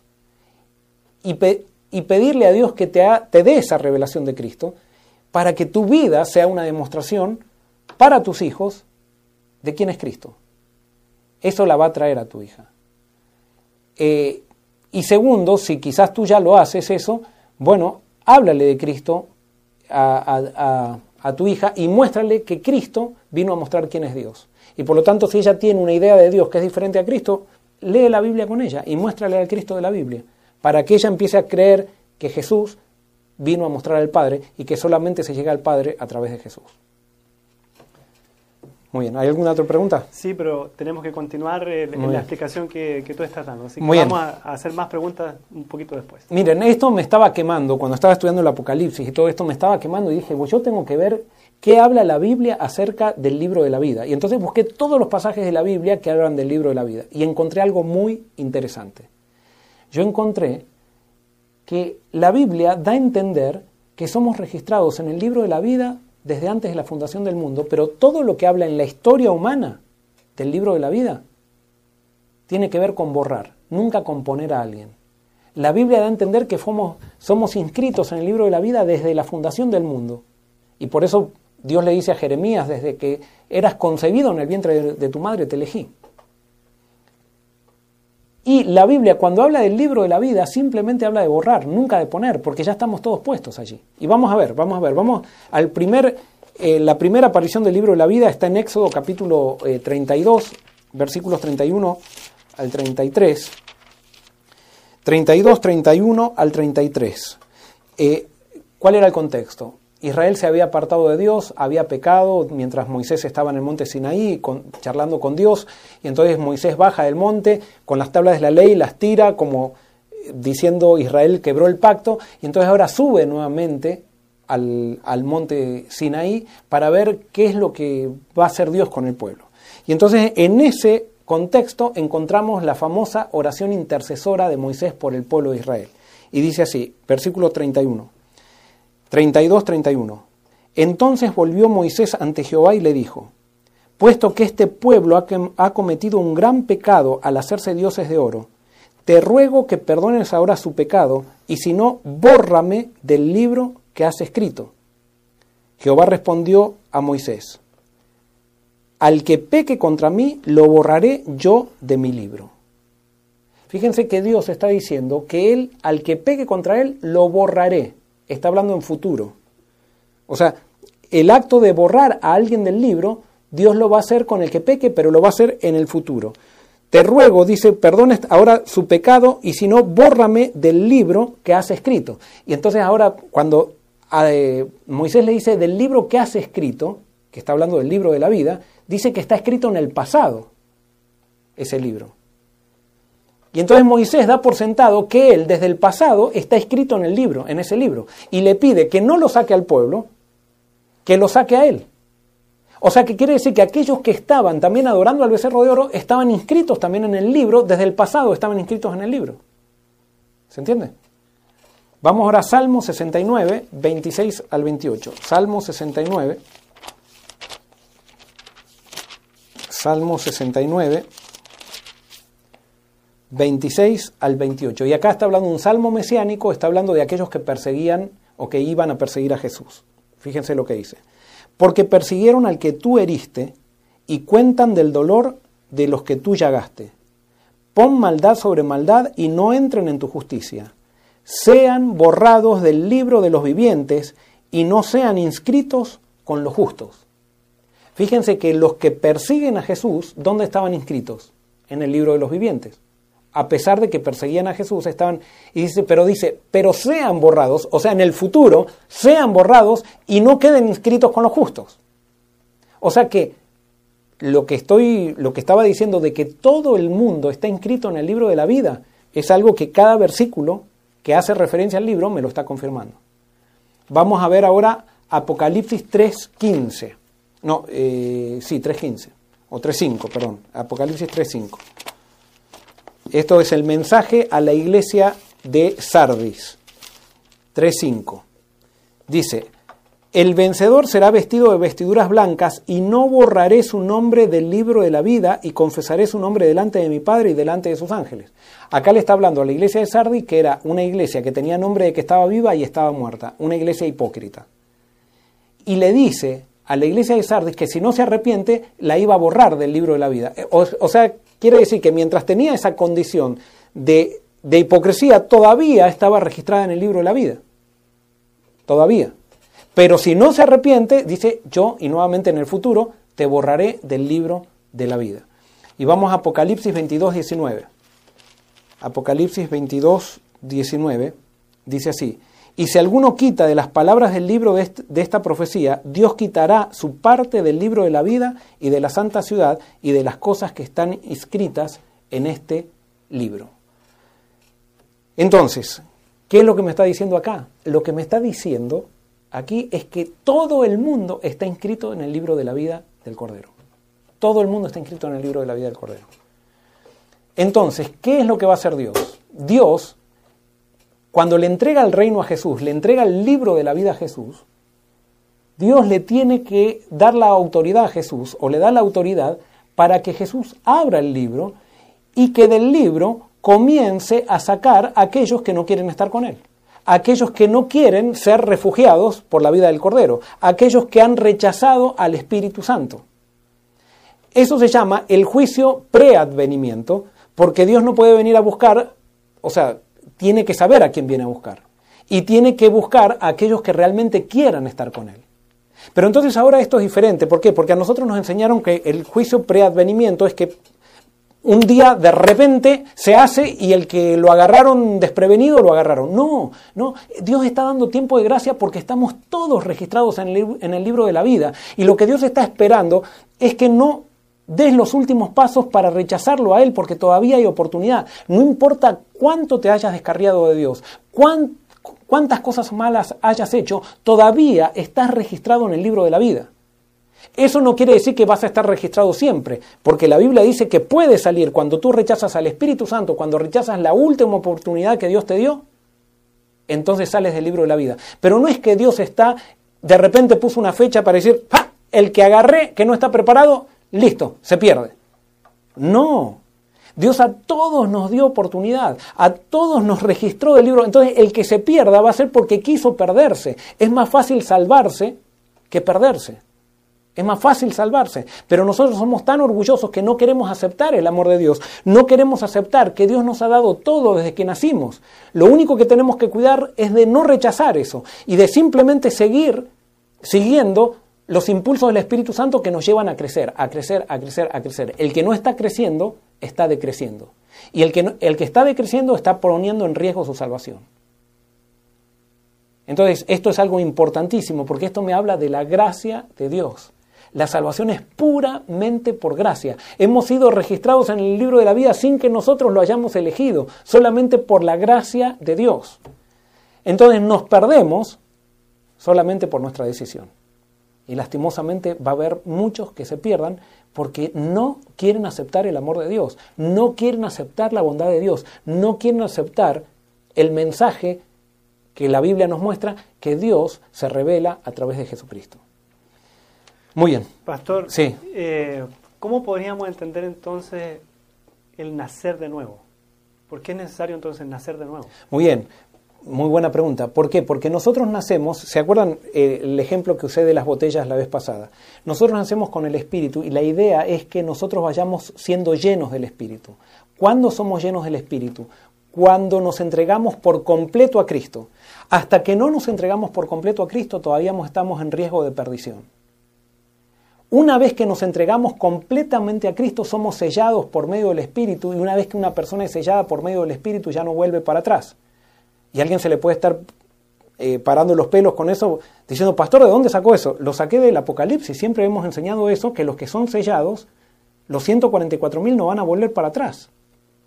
No van a volver para atrás. Entonces no puede ser que los 144.000 se, se salven de una manera y los de la historia del mundo se, salven de otra. Les hago otra, otra, eh, otro razonamiento. ¿Cuántos discípulos traicionaron a Jesús? ¿Cuántos discípulos traicionaron a Jesús? Podríamos decir todos. Hubo uno que no se arrepintió. Pero dice en Juan capítulo 6 mucho que cuando Jesús les dijo a ellos que tenían que comer de su carne y de su sangre y beber de su sangre, muchos se ofendieron y muchos discípulos lo dejaron, dice la Biblia. ¿Por qué? Porque no estaban sellados con el Espíritu todavía. ¿Por qué no estaban sellados por el Espíritu? Porque todavía no se habían entregado completamente a Dios. Ahora yo les hago otra pregunta. ¿Cuántos apóstoles traicionaron a Jesús? ¿Cuántos apóstoles? Ninguno. Y esa es, esa es la, la meta de Dios es que nosotros ahora somos discípulos, pero que lleguemos a ser apóstoles, que seamos sellados con el Espíritu por medio de una entrega total. Posiblemente haya muchos de nosotros que nunca nos hemos entregado, estamos ahí creciendo en el Espíritu, pero no hemos llegado al nuevo nacimiento. Y eso es el gran problema. Pero eso no quiere decir que porque no hemos llegado al nuevo nacimiento estamos condenados, porque todavía estamos en el libro de la vida. Así como pasó con Pedro. Pedro no había llegado al nuevo nacimiento cuando negó a Jesús, pero era un discípulo, y era un discípulo sincero, pero todavía no se había entregado completamente a Jesús. Tuvo que pasar por el Calvario, sufrir la crisis de su vida, donde quebrantó su orgullo y en vez de Judas, como hizo Judas, que Judas no quiso quebrantar su orgullo, no quiso ir a Jesús, Pedro buscó a Jesús y nació como un apóstol y desde ahí no traicionó más a Jesús. ¿Se equivocó? Sí se equivocó después, pero no traicionó más a Jesús. Y Dios lo que está esperando es que nosotros lleguemos a ser apóstoles para ser sellados, ser, nacer de vuelta y ya no traicionar más a Jesús. ¿Nos equivocaremos? Sí, pero no traicionaremos más a Jesús. Mientras somos discípulos todavía estamos en riesgo de traicionar a Jesús y de perdernos. Y alguien puede decir, eh, eh, salvo hoy, salvo para siempre. No, no, salvo hoy para... No, eres discípulo, estás salvo. Pero todavía, si no has nacido de vuelta, no te entregaste o no nos entregamos, estamos a riesgo, nuestra salvación está a riesgo. Pastor, significa que esas personas que no oyeron de Cristo, pero hicieron lo bueno, en realidad fue el Espíritu de Cristo el que obró en ellos. Exacto, exacto. Y entonces, ¿por qué la Biblia dice que no podemos hacer lo bueno? Fue, eh, pues ellos lo permitieron. Eh, Correcto, la Biblia dice que no podemos hacer lo bueno por nosotros mismos, pero el Espíritu sí puede. Cuando dejamos que el Espíritu obre en nosotros, sí podemos hacer lo bueno. O sea, es el Espíritu haciendo en nosotros. Él produce el querer como el hacer por su buena voluntad. Nosotros no podemos hacer nada bueno, pero el Espíritu sí que vive en nosotros y por eso no podemos decir, ay, esos paganos eran tan buenos. No, esos paganos dejaron que el Espíritu haga cosas buenas en nosotros. Nosotros a veces también no hemos, a mi criterio, todavía tenemos que profundizar más el Evangelio para entender la dinámica del Evangelio. De nosotros no puede salir nada, nada bueno. Si sale algo bueno es por obra del Espíritu. ¿Cómo, ¿Cómo uno puede entregarse completamente a Dios?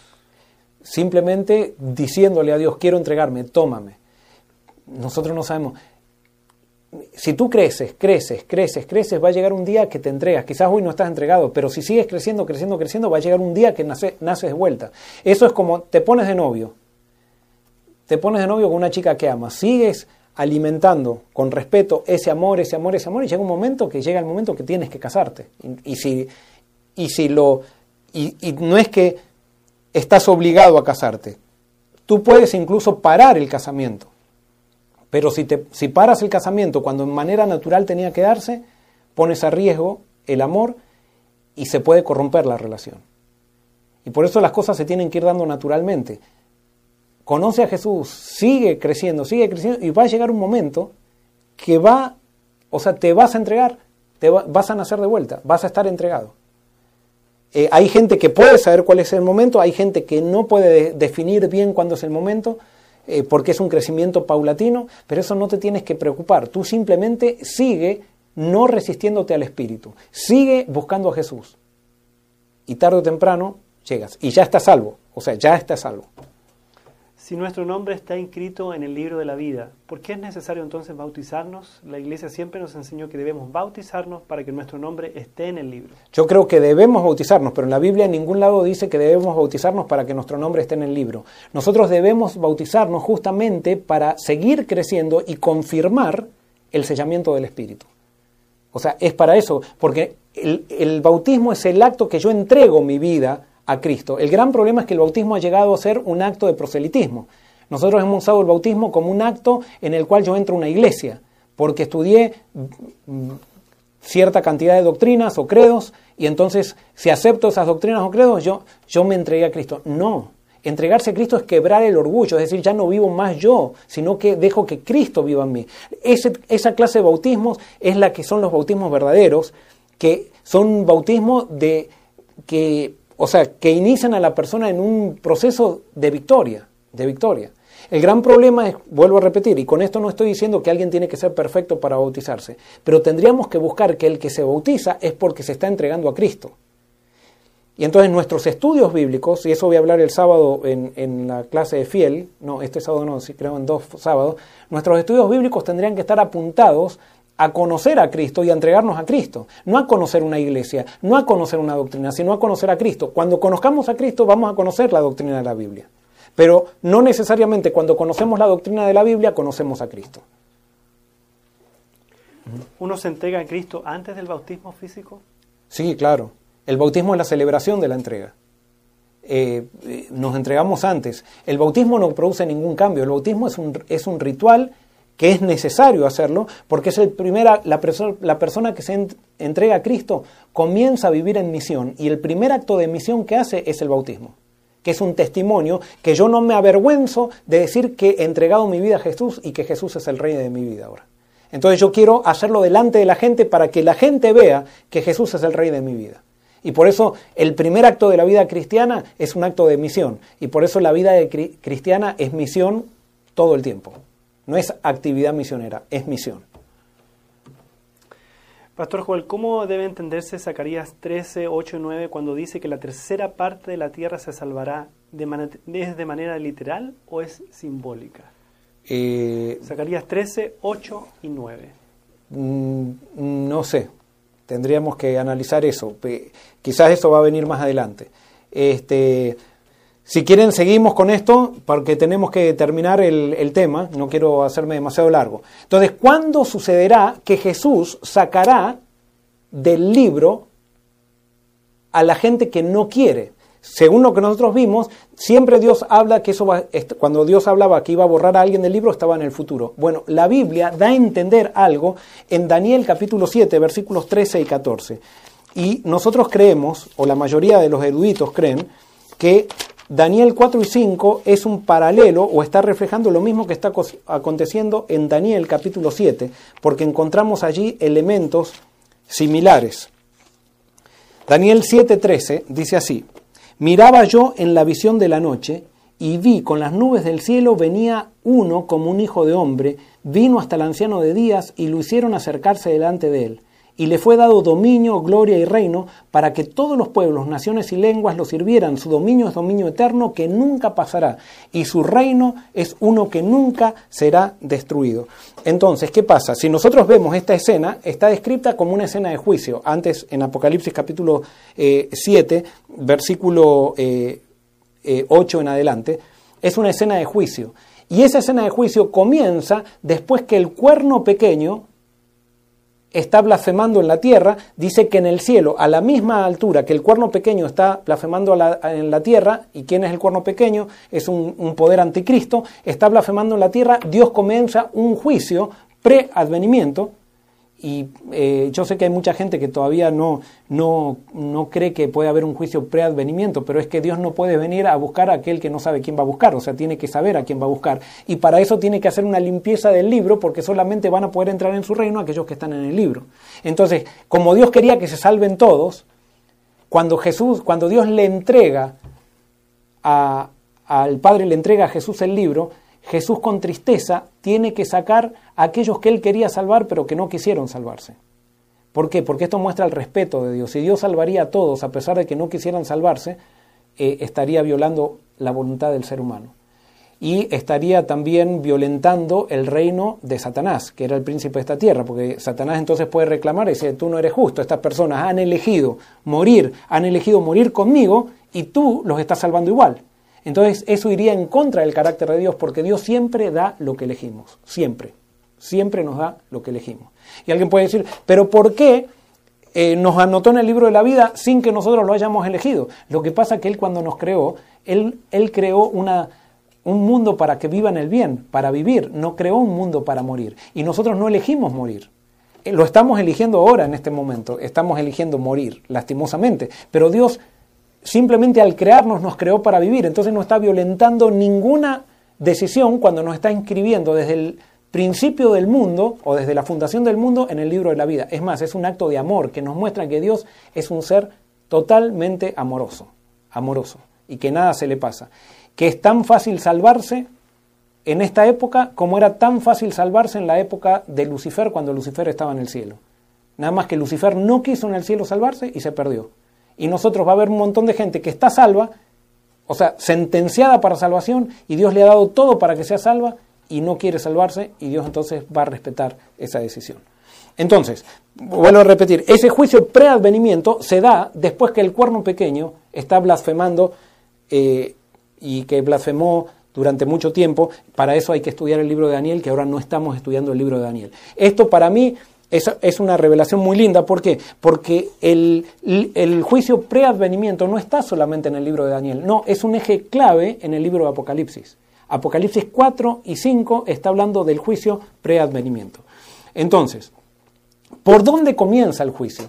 ¿A quiénes va a empezar a sacar primero del libro de la vida eh, Jesús? Entonces vamos a Primera de Pedro, la primera carta de Pedro capítulo 3, este, primero de Pedro 4, perdón, capítulo 4, versículo 17. Dice así, es tiempo de que el juicio comience por la casa de Dios, y si primero comienza por nosotros, ¿cuál será el fin de aquellos que no obedecen el Evangelio de Dios? ¿Qué quiere decir esto? Pedro está diciendo, el juicio comienza por aquellos que se les dio la mayor oportunidad, aquellos que conocieron que tuvieron incluso, no son solamente, por ejemplo, no con los indios, con los aborígenes, no, el juicio primero Dios va a determinar quién no quiso de aquellos que sí conocieron a Cristo, de aquellos que conocieron el mensaje de la Biblia, de aquellos que crecieron en hogares cristianos, pero que en un momento no les interesó. Entonces, el juicio va a comenzar con ellos, no porque Dios lo haga el juicio de decir ahora te voy a condenar, no, es que Dios le va a dar a cada uno lo que pide, pero va a empezar dándole a cada uno de lo que pide primero por la casa de Dios, o sea, primero por nosotros. Y entonces no hay que temer nada. Si tú te entregaste a Cristo yo me entregué a Cristo, no hay que temer nada porque estamos asegurados. Pero vuelvo a repetir, el juicio ya estamos, ya, ya estábamos en la casa de Dios. O sea, solamente el juicio lo que va a hacer entonces es decir, bueno, esta persona ha rechazado tanto que voy a tener que sacarla del libro si es que no quiere salvarse. Este, ¿Qué sucederá entonces con aquellos que sean borrados? Y ahora sí vamos a entrar al Apocalipsis. ¿Qué sucederá una vez a Jesús se le entrega el libro? Entonces, Jesús comienza a abrir los sellos de ese libro y a medida que va, que va abriendo los sellos, va sacando, va sacando del libro a aquellos que no quisieron estar con él. Entonces, ¿Qué es lo que pasa cuando el libro se abra completamente y se, haya, terminado esa obra, esa obra de juicio? Entonces vamos a Apocalipsis 13, 13, 8. Apocalipsis 13, 8. Dice así. Hay una bestia, que es una bestia anticristo que va a perseguir al pueblo de Dios. Y fíjense, esta bestia dice, la adoraron todos los habitantes de la tierra cuyos nombres no estaban escritos en el libro de la, de la, vida del Cordero que fue inmolado desde la fundación del mundo. Entonces, ¿qué es lo que va a pasar? Los que no quisieron estar en el libro, al final va a haber dos poderes. Va a estar el poder del pueblo de Dios con Cristo y el poder anticristo. Todos los que fueron sacados del libro van a terminar adorando al poder anticristo. Por más que hayan sabido la Biblia, por más que sepan toda la profecía, si esas personas llega un momento que rechazan a Cristo y no quieren saber nada, van a terminar adorando al anticristo. Ahora, fíjense, yo lo que creo, lo que estoy, ahora a todos los que están escuchando, lo que estoy predicando, es algo muy fácil ya. Estamos todos salvos, simplemente tenemos que confirmar y seguir avanzando, no resistirnos al Espíritu Santo para que venga el arrepentimiento. Y si viene el arrepentimiento, somos sellados con el Espíritu Santo y entonces se forma ese remanente final que va a transitar todos los acontecimientos que dice el Apocalipsis para vencer una victoria que ya ha sido declarada, que ha sido declarada por Dios. Muy bien, vamos a la última referencia, Apocalipsis 20, 12 y 15. 20, 12 y 15. Dice así, y vi los muertos grandes y pequeños de pie ante, Dios. Los libros fueron abiertos y otro libro fue abierto, el cual es el libro de la vida. Y fueron juzgados los muertos por las cosas que estaban escritas en los libros según sus obras. El mar entregó los muertos que había en él, y la muerte y el Hades entregaron los muertos que había en ellos, y fueron juzgados cada uno según sus obras. La muerte y el Hades fueron lanzados al lago de fuego. Esta, muerte, esta es la muerte segunda. El que no se halló inscrito en el libro de la vida fue lanzado al lago, al lago de fuego. ¿Por qué leo esto? Simplemente para que ustedes sepan, espero no confundirlos. Esto pasa después de que Cristo viene, hay mil años, y después de esos mil años se describe esta escena. Dios abre el libro de la vida, para juzgar a aquellos que se pierden. Y entonces los que no, no quisieron estar en el libro de la vida, los que no lo tomaron como un privilegio, entonces esas personas se van a perder y se les va a dar lo que ellas eligieron. ¿Qué va a pasar con los salvos? Antes de que Cristo venga, en, Daniel capítulo 12, Daniel capítulo 12, versículo 1. Daniel eh, 12, 1. Dice, en aquel tiempo se levantará Miguel, el gran príncipe que está de parte de los hijos de tu pueblo. Será tiempo de angustia cual nunca fue desde que hubo gente hasta entonces. Pero en aquel tiempo será libertado tu pueblo, todos los que se hallen inscritos en el libro de la vida. O sea, cuando Jesús comienza a sacar los, eh, abrir el rollo del libro de la vida, va a haber acontecimientos que van a suceder y entonces va a quedar van a quedar en el libro de la vida solamente aquellos que quieran salvarse. Y una vez que estén en el libro de la vida, Miguel se va a levantar para venir a buscarlos y entonces viene la segunda venida de Cristo. En resumen, ahora... Pastor, antes del resumen, que, está una pregunta ahí que, que se repite. Si se fueron entonces al descanso y no conocieron nada sobre el tema de la salvación, ¿son salvos? Por supuesto, tú no te salvas por el conocimiento de una doctrina, tú te salvas gracias a la obra de Cristo y si no rechazaste el Espíritu Santo. Son salvos si no se resistieron a la obra del Espíritu Santo en sus corazones. Y eso es lo que decía Pablo en Romanos capítulo 2. Eh, entonces alguien puede decir, ¿y por qué hay que predicar entonces? Entonces quedémonos todos sentados y nada. No, es que Satanás trata de hacer que aquellos que estamos registrados en el libro de la vida, por doctrinas falsas, por tergiversaciones del carácter de Dios, decidamos rechazar a Dios. Y entonces si rechazamos a Dios nos perdemos. Y por eso es tan importante la predicación, pero la predicación verdadera, no la predicación tergiversada. Lastimosamente, el Evangelio tergiversado lo que hace es preparar a la gente para la perdición. Eh, así todo Dios utiliza en su gracia, pero tendríamos que predicar un evangelio correcto, un evangelio centrado en Cristo. Tendríamos que presentar un Dios que es mostrado en Cristo. Y no un Dios, por ejemplo, a veces uno va a las iglesias y solamente se habla de condenación. Están buscando, mostrando un Dios que Jesús no, no mostró. Entonces hay una tergiversación del Evangelio y esa gente que está registrada en el libro de la vida, escuchando un Evangelio tergiversado, se prepara para ser sacada del libro de la vida. Pero todos estamos registrados en el libro de la, de la vida. Muy bien, pastor. Yo creo que ya entonces vamos a hacer el resumen. Son las 9, 2 de la noche aquí en Orlando. En otros países mucho más tarde también.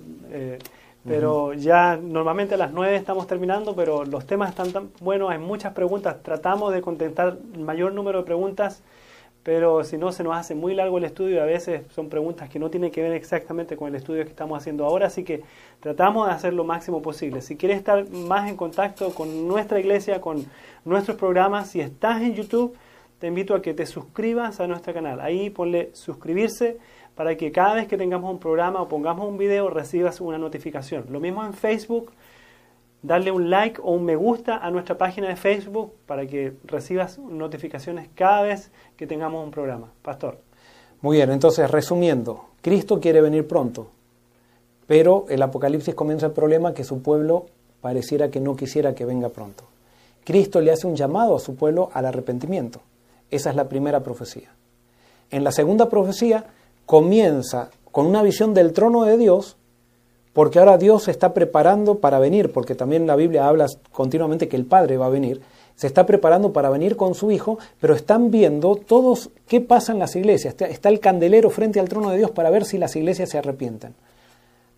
Entonces, Dios aparentemente hubo arrepentimiento en las iglesias, y eso lo vamos a ver la próxima, la próxima semana, hubo arrepentimientos en la iglesia, entonces Dios ahora se prepara para entregarle el libro de la vida, o el libro de la vida del Cordero, al Cordero para que el Cordero lo abra y vea a quienes tiene que venir a buscar y empiece a sacar a todos los que están inscritos en el libro de la vida que se le ha dado la oportunidad gratuitamente de ser salvos, pero que han rechazado. ¿Qué es lo que muestra esta profecía? Lo que vamos a ver es qué es lo que va a hacer Dios en lo que sigue esta profecía para que en su iglesia, en su iglesia, en su pueblo, queden solamente los arrepentidos, queden solamente aquellos que han elegido entregarse a Cristo y que han buscado la revelación de Cristo y que se han arrepentido. Como resultado de eso, van a quedar, según esta profecía, 144.000 que después le van a predicar a la gran multitud, que esos de la gran multitud van a ser aquellos que pasan por la gran tribulación y que reciben la predicación de los tres ángeles de los, de los 144.000 y entonces son eh, ¿cómo podríamos decir?, reavivados y deciden dejar de resistirse al Espíritu y se entregan al Espíritu y nacen de vuelta y se unen a los 144.000. Y por eso estamos en el borde de una gran cosa que va a pasar en la historia. Va a haber un remanente que va a surgir del pueblo de Dios y van a ocurrir cosas maravillosas. Yo lo que quiero dejar simplemente diciendo es esto. La salvación ha sido tan tan amorosamente dada por Dios. La salvación es solamente no resistirte, no resistirnos. Dios ha hecho todo por gracia. Si nos perdemos, justamente el juicio es para determinar que Dios no hizo nada injusto, que el que se perdió fue porque quiso perderse y que el que se salvó fue porque aceptó todos los regalos que Dios le dio en Jesucristo. Que Dios te bendiga. Vamos a tener una palabra de oración. Querido Señor, gracias por el Evangelio en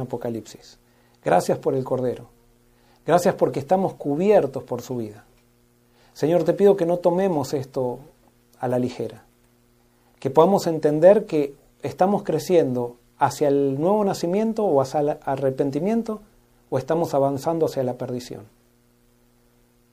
Y por eso, Señor, no vas a salvar a nadie que no quiera salvarse. Pero gracias porque tú ya nos aseguraste la salvación desde la fundación del mundo. Gracias porque nuestros nombres están escritos allí, Señor. No los borres, por favor. Hoy te pedimos que en Cristo, Señor, nos confirmes. Queremos seguir creciendo. Produce arrepentimiento en nuestra vida. Danos tu Santo Espíritu y danos el privilegio de formar, de ser parte de ese futuro remanente que pronto surgirá aquí en la tierra. Gracias, Señor, por contestar esta oración, porque lo pedimos en el nombre de Jesús. Amén. Amén les damos